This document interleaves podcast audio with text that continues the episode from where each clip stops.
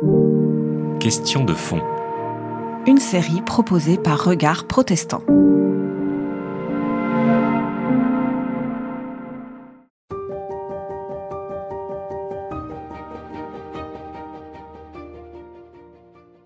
Après patriarche, le grand homme, d'une certaine façon, du Pentateuque, c'est Moïse, hein, où il y a presque quatre livres bibliques qui, dont c'est le personnage central.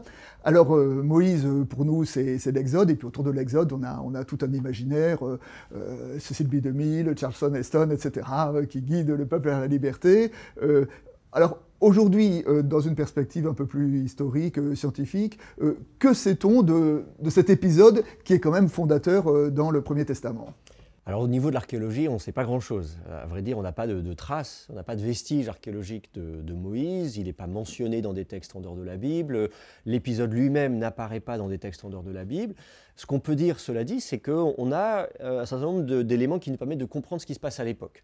Euh, la question du pouvoir du pharaon, la question... L'époque, vous pouvez nous dire... Euh, c'est C'est le bronze, ce qu'on appelle le bronze récent, on va dire entre 1500 et 1200 avant notre ère. D'accord. À peu près. Voilà. Donc c'est il y a grosso modo 3000 ans, un peu plus entre 3000 et 3500 ans.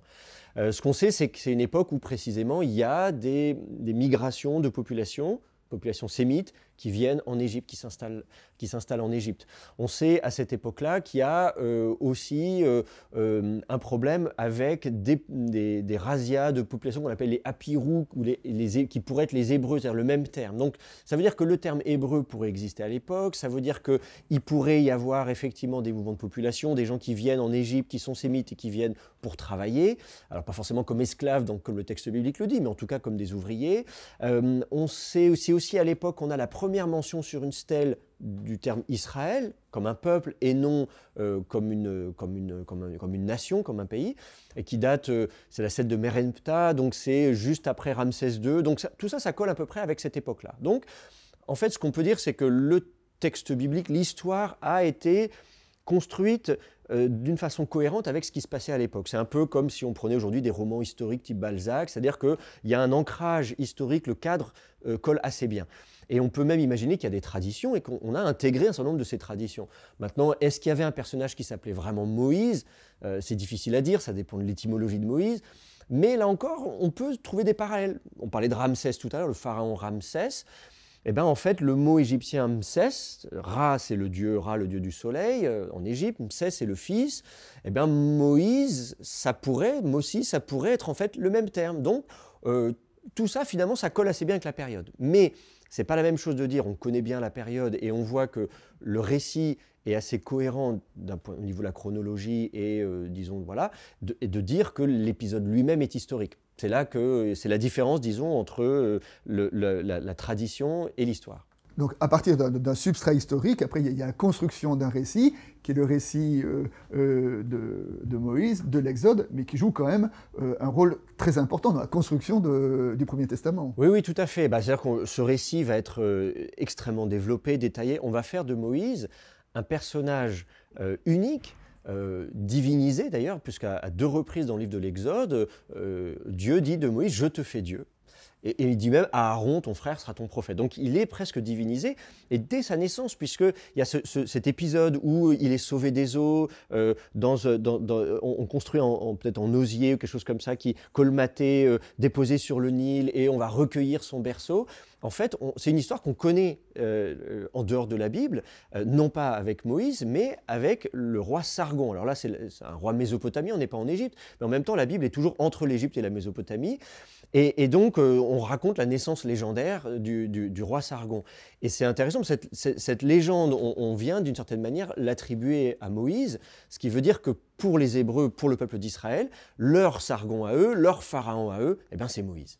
Mais pourtant, Moïse est quand même dans ce récit, euh, à la fois c'est ancré dans, l'histoire, parce que l'histoire de la naissance de, Moïse, c'est aussi l'histoire euh, d'une oppression, d'un tyran qui décide du, massacre des enfants, et, d'un bébé qui est jeté sur l'eau du Nil un peu par dépit, puis qui est sauvé. Euh, donc il y, a quand même, euh, je dirais, derrière ce récit-là, à la fois une naissance exceptionnelle, mais à la fois qui est totalement humaine. Enfin, il n'y a, pas de, de, de, miracle euh, autour de cette naissance. Oui, alors de miracle, ça dépend ce qu'on appelle miracle. C'est-à-dire qu'effectivement, euh, le, fait que ça pas flotte... naturel, je veux Oui, dire. le fait que ça flotte, effectivement, si on a enduit de bitume, c'est normal. Donc il n'y a pas de côté absolument surnaturel, mais il y a la, providence divine, pourrait-on dire, puisque il est recueilli pas par n'importe qui, il est sauvé parce qu'il se retrouve à la cour du Pharaon, il va grandir. Donc en fait, il a une destinée. C'est plutôt l'idée que dès sa naissance, il y a des signes qu'il est appelé à une destinée euh, particulière. Donc une destinée qui euh, le conduit à prendre la tête donc euh, dans le récit sur ce substrat historique, comme on a dit tout à l'heure, donc ce récit de cet exode, de, cette migration. Et derrière le terme de, la migration, il y, a, il, y a, le mouvement de population. Mais dans ce mouvement de population, il y a aussi quelque chose qui est constitutif de la naissance d'un peuple. Oui, bien sûr. Ça, c'est-à-dire que l'exode va être, d'une certaine manière, D'ailleurs, euh, c'est important que non seulement il y a cette euh, migration, donc euh, avec l'idée de, déplacement de population et d'installation dans, un nouveau pays qui est censé être la terre des ancêtres, mais c'est surtout l'époque de, où on va légiférer. Moïse va recevoir la Torah sur le Sinaï et il va être le législateur par, excellence. Et donc, c'est très important, c'est aussi important qu'on pourrait dire comme un, État moderne aujourd'hui qui va se baser sur une constitution, comme la France avec la Déclaration des droits de l'homme, les États-Unis avec, la, avec la, Constitution. Disons que ce, corpus de textes va être considéré comme étant la bascule entre des traditions patriarcales, on a des origines, l'origine même peut-être des douze tribus, tout ça, à l'idée d'une nation qui est structurée, qui va devenir une entité politique, qui va s'autodéterminer. Et donc, effectivement, c'est le rôle de cet épisode de l'Exode dans l'histoire biblique. Oui, y compris avec l'institution euh, des ordres, enfin, les juges, les prêtres, euh, les anciens. Euh, donc, bon, alors, on va pas faire d'anachronisme, mais enfin, je veux dire, il y a quand même du, juridique, du religieux, du politique qui sont quand même un peu distingués, et, autour aussi d'une Torah qui est une constitution, donc il y a vraiment le, la construction d'un peuple. Oui, oui, tout à fait. On a, tous les éléments de la société qui sont, présents, l'aspect politique, l'aspect religieux. On va expliquer comment effectivement gérer les affaires judiciaires. Euh, on a des épisodes, alors soit de façon euh, dans des textes qui sont euh, de type législatif, mais même dans des textes narratifs. Il y a un épisode où Moïse essaie justement de, tout gérer lui-même. Il s'en sort pas. Son beau-père lui dit "Écoute, il faut déléguer." Et là, il y a l'idée qu'on va nommer des chefs de temps, de temps, de temps. Donc, on va avoir une sorte de hiérarchie pyramidale. Donc, on, voit qu'on a une organisation euh, cet épisode, il raconte voilà, qu'on passe d'une petite administration locale à l'administration de tout un État. Et, ça, on est là, on est cette fois-ci sur le plan judiciaire. Mais sur le plan religieux, on va euh, avoir des classes de lévites, des classes de prêtres, qui s'occupent de quoi? Le grand prêtre. Donc on va aussi avoir une sorte de, répartition des tâches pyramidale. Euh, on va discuter dans le livre du Deutéronome du rapport entre le pouvoir royal et le pouvoir, euh, il n'y a pas encore de roi, mais on va dire le pouvoir politique, mais on, anticipe l'élection d'un roi, ou en tout cas la nomination d'un roi. On parle d'un roi, on parle des devoirs du roi oui, oui, dans, le Deutéronome 17, euh, Donc, on, anticipe le fait qu'il va y avoir un roi et on explique quel va être son rapport avec le pouvoir religieux. On va dire il doit avoir une copie de la Torah euh, donc, il doit avoir le terme deutéronome, d'ailleurs, euh, le mot grec deutéronome vient de là, de, ce passage-là. On dit, eh ben, le roi, il est assujetti à, cette loi qui est aussi une loi religieuse. Et donc c'est très intéressant de voir qu'on on définit déjà l'articulation entre le pouvoir politique et le pouvoir religieux. Donc toutes les bases sont là pour, euh, pour le peuple d'Israël, pour l'État d'Israël, le royaume d'Israël. Et donc, et ça explique ce, rôle de Moïse, c'est qu'au-delà de l'événement historique, il y a quelque chose qui est de euh, qu'est-ce qui fonde un peuple, enfin, je dirais. Mais maintenant, cette, euh, cette construction euh, d'un peuple entre les différents ordres, les différents Torahs, après, comment ça va se développer dans, dans l'histoire? Bah, C'est sûr qu'il faut bien distinguer la période, dans l'époque de la narration, c'est-à-dire on raconte quelque chose qui est censé s'être passé, comme je disais tout à l'heure, au deuxième millénaire avant notre ère et l'époque de la rédaction, qui elle est beaucoup plus longue et qui s'étale sur plusieurs siècles. On le voit euh, quand on regarde les, plus anciens manuscrits de la Bible, qu'on a découvert parmi les manuscrits de la mer morte, il y a encore la rédaction, c'est-à-dire qu'on est encore en train de déplacer des paragraphes.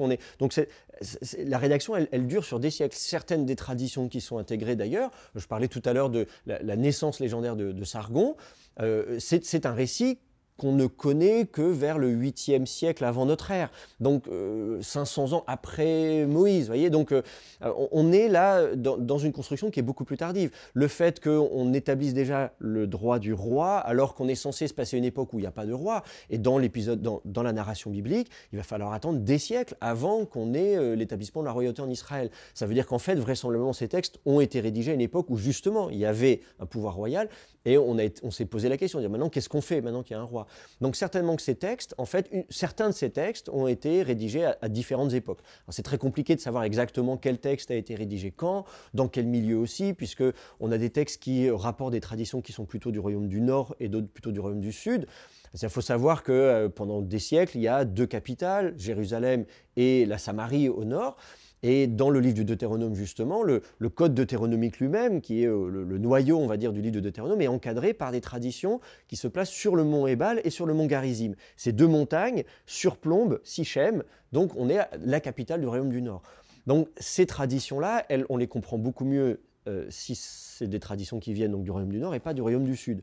Donc en fait, c'est sûr que une partie de ces traditions euh, a été rédigée euh, quand on s'est retrouvé en situation euh, et qu'il fallait effectivement gérer euh, la, question du, pouvoir judiciaire, du pouvoir politique, du pouvoir religieux, quand il y a eu un temple, etc.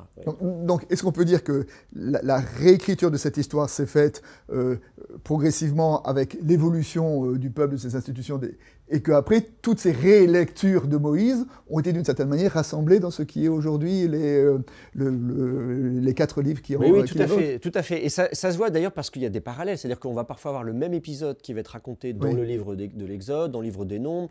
On va avoir euh, dans le livre du Deutéronome également. Donc, et ça, ça s'explique en disant il y a un épisode et comment il a été relu à différentes époques. Absolument, c'est ça. Et on va voir, et c'est très intéressant de mettre en parallèle les deux versions de cet épisode, puisque les détails changent et ça montre qu'un rédacteur a dit oui, moi, ce que j'aimerais mettre en lumière, c'est plutôt tel et tel aspect. Et, ça, c'est assez classique dans la Bible. On retrouve ça jusque dans le Nouveau Testament. Le fait que dans les quatre évangiles, on ait le même épisode sur Jésus raconté euh, sous différents angles, ça nous montre bien qu'on a des perspectives différentes, des communautés différentes. Là, on a le même phénomène. Quand on regarde le calendrier des fêtes, euh, dans certains textes, il n'y a que trois fêtes euh, annuelles, trois grandes fêtes. Dans d'autres, il y en a beaucoup plus, il y en a sept, par exemple. Donc, on peut imaginer qu'il y a eu un développement, c'est-à-dire qu'on part de traditions, peut-être au départ, à une certaine époque, il n'y en avait effectivement que trois, et puis petit à petit, euh, on, a ajouté des fêtes, et les textes qui sont les plus développés, par exemple le livre du Lévitique, qui va rentrer le plus dans les détails, qui va être le plus développé, et peut-être a peut-être été rédigé plus tardivement. Il faut peut-être plutôt le considérer comme une sorte d'aboutissement, d'achèvement. C'est-à-dire que le livre du Lévitique, c'est euh, l'achèvement de la rédaction et du développement de, tout le, système sacerdotal de l'Israël ancien, euh, peut-être après plusieurs siècles de pratique. Et c'est souvent comme ça que ça se passe. On part d'un noyau, ça s'étoffe, et on, aboutit à un document euh, fini qui, une fois que les choses sont bien, bien en place.